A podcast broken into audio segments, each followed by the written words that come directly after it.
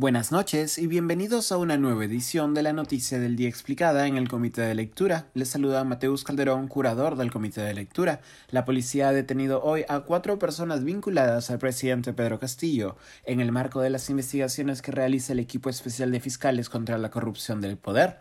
Además, el Grupo Especial de la Policía Nacional acudió esta tarde a Palacio de Gobierno para detener a Jennifer Paredes, cuñada e hija adoptiva del presidente, Paredes no fue encontrada por la policía en la sede del Ejecutivo.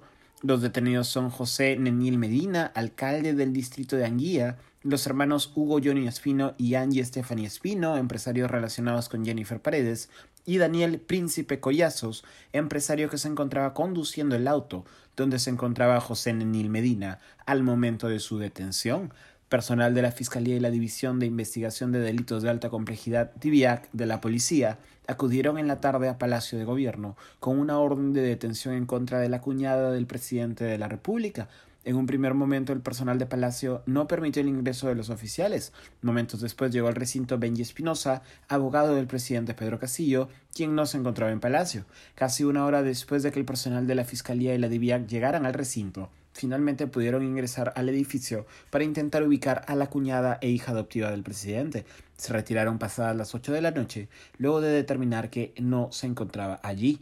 Según la tesis de la Fiscalía, los detenidos y la ahora prófuga Jennifer Paredes integrarían una presunta organización criminal responsable de, cito, licitaciones públicas fraudulentas, y habrían cometido además el delito de lavado de activos. La argumentación de la Fiscalía para solicitar las detenciones señala que esa organización criminal estaría liderada por el propio presidente Castillo como jefe, contaría con dos cabecillas, el ministro de Vivienda, Construcción y Saneamiento Heiner Alvarado López y el alcalde de Anguía José Daniel Medina Guerrero.